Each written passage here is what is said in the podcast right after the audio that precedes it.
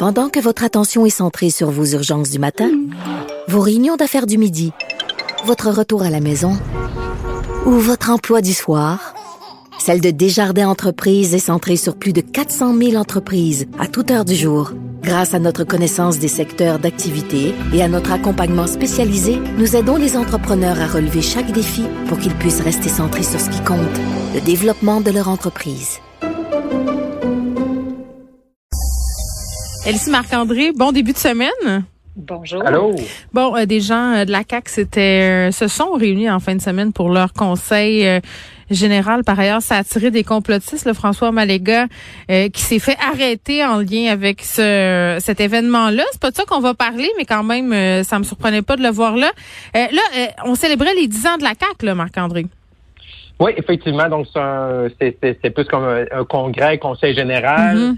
Euh, près de 1000 personnes, un petit peu moins que 1000 personnes. Première fois hein, qu'on revoit des congrès politiques en présentiel. Il y a eu beaucoup qui ont été faits par euh, euh, de façon virtuelle dans les derniers mois depuis le début de la pandémie.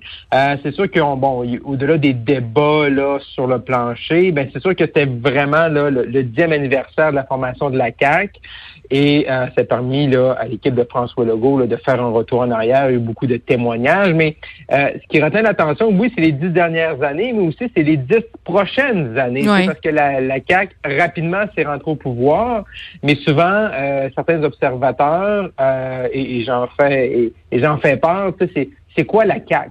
Ils n'ont pas les mêmes fondations, les mêmes racines que le Parti québécois, le Parti libéral du Québec, donc ce parti qui est, qui est, qui est flambant neuf, entre guillemets. Fait que c'est quoi être un caquiste? Et je pense que ça va être ça le, défi de François Legault. Parce que je pense que tant aussi longtemps que M. Legault est en place, ben la CAQ, ça va bien aller, les gens s'identifient à lui, la pandémie lui a permis de rayonner. Mais là, une fois qu'un jour, et M. Legault ne semble pas pressé, hein, mm. euh, il, a calmé au cours des dernières semaines, mais même en fin de semaine, l'ardeur de, de, de futurs aspirants-chefs.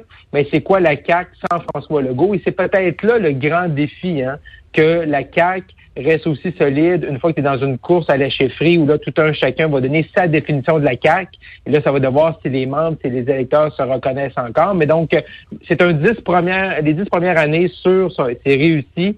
Et je pense que le défi, ce sera les dix prochaines et de voir comment M. Legault va laisser un héritage là-dedans. Oui, Elsie, euh, François Legault qui parlait d'une candidate dans Marie-Victorin, est-ce que c'est surprenant? Euh, ben non, au contraire, parce que c'est sûr que beaucoup de gens doivent cogner au portillon là, de la CAC. Oui. Alors, euh, ben là, c'est la présidente de la CAC là qui est qui est aspirante. Possiblement. Oui. Possiblement. Il y a peut-être d'autres candidates aussi. Euh, là, dans le fond, François Legault a annoncé ses couleurs parce que la semaine dernière, il avait laissé un peu, euh, euh il avait laissé une incertitude à savoir bon si Paul Saint-Pierre Plamondon se présentait, mais là, il c'est clair pour lui, ils seront de la course. A annoncé aussi que ces élections-là se tiendraient après Noël, mais on n'a mm-hmm. pas de date Mhm. fixé euh, jusqu'à maintenant. Mais ce qui a retenu aussi mon attention, c'est vraiment le ton joyeux là, du premier ministre. Il a fait un discours, ah, il est sorti de ses lignes, euh, a fait des blagues, a énuméré aussi les bons coups là, de, de, des membres de son équipe, euh, que ce soit des militants, mais aussi bon les ministres. Euh, il y a M. Dubé qui a eu droit à innovation pour son travail à titre de ministre de la Santé. Et euh, donc, c'est une c'est ça. Donc, un, un 10 ans, ben, c'est un bilan quand même, quand même, on doit le dire, là, assez favorable pour la CAQ. Que, M. Legault avait fait deux élections, remporté la troisième comme première comme premier ministre. Donc, après sept ans, mm. la CAQ est portée au pouvoir. Puis là, on regarde les sondages. Puis c'est mm. ça, comme Marc-André le disait, le défi, c'est que là, sont tellement hauts dans les sondages qu'on peut penser qu'ils vont baisser. Puis là, à ce moment Mais la COVID, la COVID est venue consolider, entre guillemets, les, ah assises de la CAQ. Mm. Mais on en a déjà parlé souvent euh, quand on sort des sujets COVID, puis quand on va sortir de cette crise-là, euh, entre guillemets, c'est là que le vrai test commence. Exactement. Mais là, c'est ça. Donc, il dresse le bilan. Évidemment, bon, des succès. Bon, la langue française, ils vont terminer ça cet automne, possiblement. La santé, c'est sûr que, bon, la pandémie. Mais on annonce aussi le virage vers les régions, l'emploi, donc qui est l'obsession, euh, l'économie, là, qui est l'obsession du premier ministre. Donc, il a annoncé ses chantiers pour euh, aussi la mm. prochaine année. Donc, c'est sûr que pour eux, là, c'est un moment très, très festif, euh, le conseil en fin de semaine. Donc, ouais. Marc-André? Oui, ouais, j'aimerais juste revenir là, 30 secondes sur Marie-Victorin. Et, comment, là, c'est, sûr que M. Saint-Pierre Pamondon, là, il va passer son tour. Là. Là, la CAQ présente quelqu'un, Québec solidaire, il n'y a pas de temps à perdre là. L'élection va être euh, quelques mois là après le début de la nouvelle année 2022. mais ça paraît pas bien. Je comprends qu'il passe son tour parce qu'il a peur de perdre. Ça paraît pas bien. Ça, paraît pas bien, mais je pense que Québec solidaire a fait une grave erreur. Québec solidaire en disant, oui, je pense que Québec solidaire en disant, rapidement, on va présenter quelqu'un. Je pense que Québec solidaire vient de donner le comté à la CAQ et c'est ça qu'ils veulent pas. Il aurait peut-être été mieux Québec solidaire de laisser M. Saint-Pierre Plamondon mm. remporter Marie-Victorin, que M. Saint-Pierre Plamondon soit à l'Assemblée nationale et commence à gruger le vote de la CAQ, le vote beaucoup plus nationaliste dur. Je pense que Québec solidaire, là, quand on regarde ça froidement, je pensais pas ça la semaine passée, mais quand on regarde ça ce matin, M. Legault va aller, veut remporter ça. Je pense que la CAQ a des bonnes chances de remporter Marie-Victorin. Et là, Québec solidaire aurait dû dire, on présente pas personne, on laisse M. Saint-Pierre Plamondon que de laisser la CAQ encore une fois, euh, peut-être avoir une chance de remporter, de faire encore plus mal au Parti québécois Est-ce qu'on sait qui euh, QS présente dans Marie-Victorin? Non, pas encore. Ça n'a pas filtré. J'ai pas vu ça. Bon. Euh, et puis pour juste en terminant sur Paul Saint-Pierre Plamondon, moi personnellement, je pense depuis le début là, que c'est pas une bonne idée pour lui de se rendre euh, candidat là-bas. Mhm. Premièrement, il doit faire une campagne nationale, préparer le parti, préparer le financement, les candidats. Donc, euh, aller faire une partielle où, où, ça aurait été difficile d'une part, mais en plus d'être sur le terrain dans une micro, dans une micro région, dans un comté, c'est pas optimal à quelques mois de l'élection. D'autant plus qu'il serait rentré à l'Assemblée nationale pour un mois ou deux à peine, donc trois, quatre, cinq questions. Bon moi, je pense que c'est un bon pari Marie, de passer tour Marie Victorin, qui est l'ancien comté de Catherine Fournier, qui est désormais mairesse de Longueuil, elle fut assermentée en fin de semaine, comme c'est le cas d'autres maires ici. Oui, c'est ça. Donc, euh, Bruno Marchand, Catherine Fournier, Stéphane euh, Boyer et quelques autres à, l'échelle du Québec. Donc, euh, c'est vraiment la, page se tourne finalement sur une autre génération de, de politiciens. Donc, c'est des villes importantes, on l'a dit là, pendant toute la semaine dernière. Alors, c'est fait. Et puis, bon, ben Bruno Marchand, qui lui, bon, arrive en mandat avec euh, la lettre euh, finalement de Monsieur euh, oh, mon Dieu. Régis, il a mis le feu avant de Bye bye. Exactement. ben oui. Ben moi, je trouve qu'il a bien fait parce que ça lui tient à cœur, ces ah deux dossiers.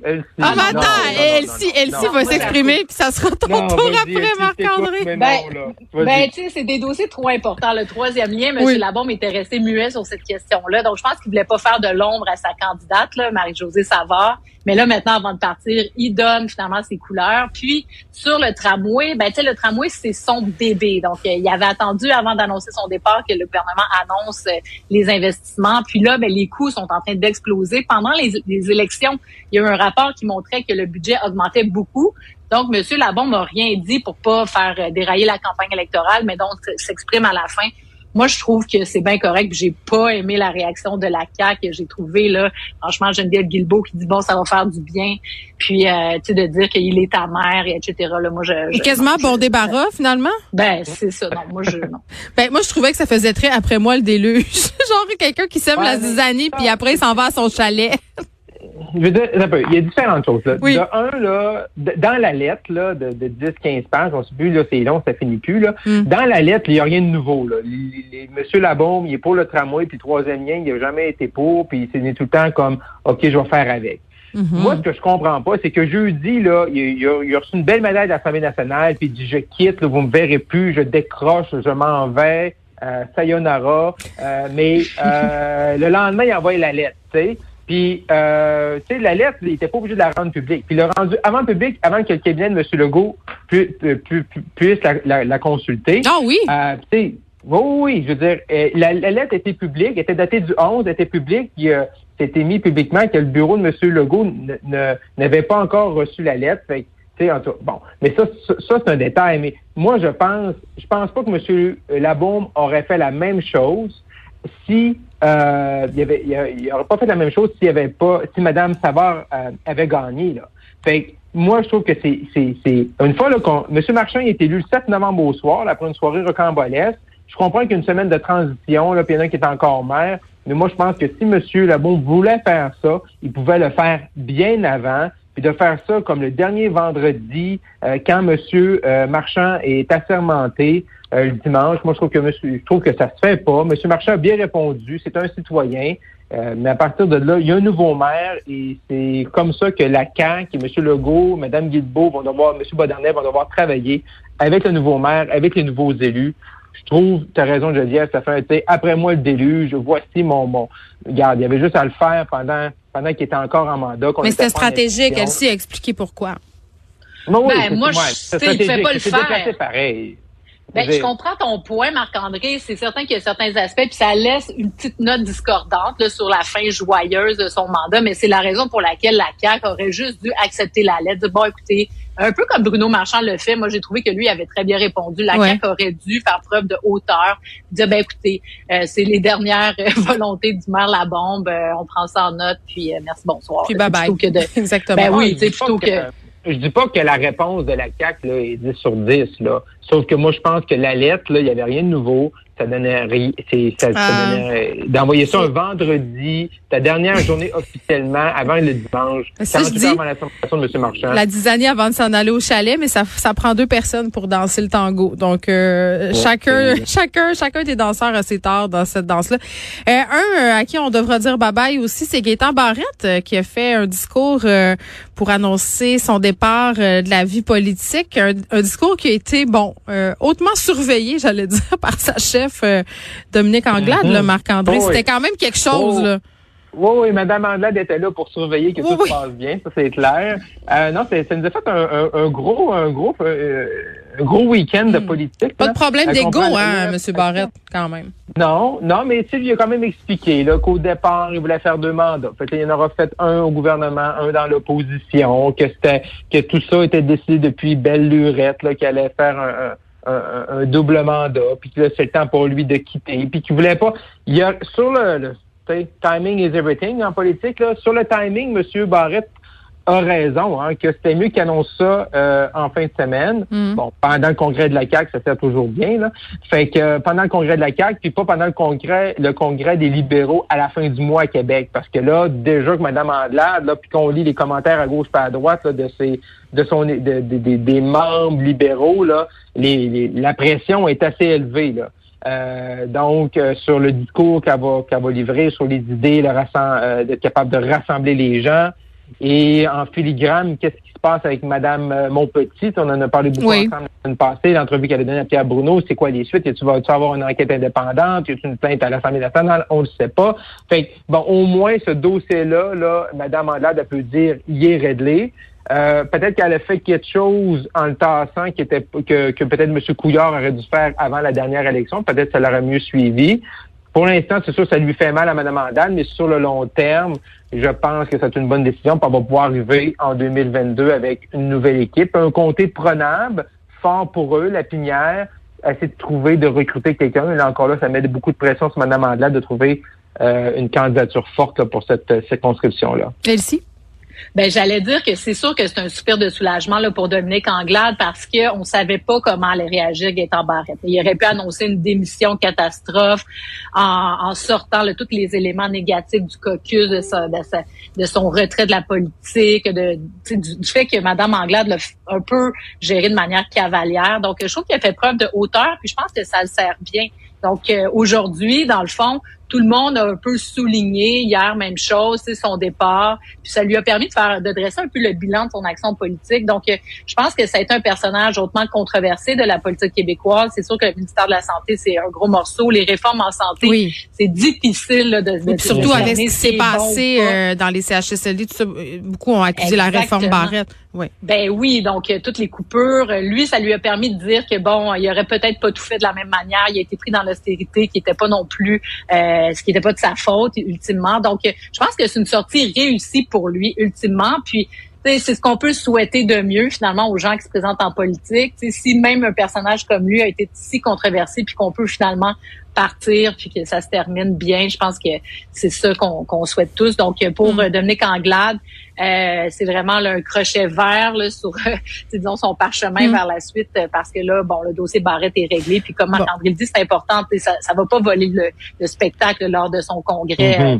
à la fin du mois. Donc ça, c'est réglé. Bon, je retiens d'aujourd'hui qu'on est sous la thématique de la transition là que va devenir la CAQ dans les dix prochaines années, les maires des villes. Et bon, pour le Parti libéral du Québec aussi, il faudra voir qu'est-ce qui les attend suite au départ de Gaétan Barrette. Merci beaucoup, Elsie Marc-André. On se retrouve demain.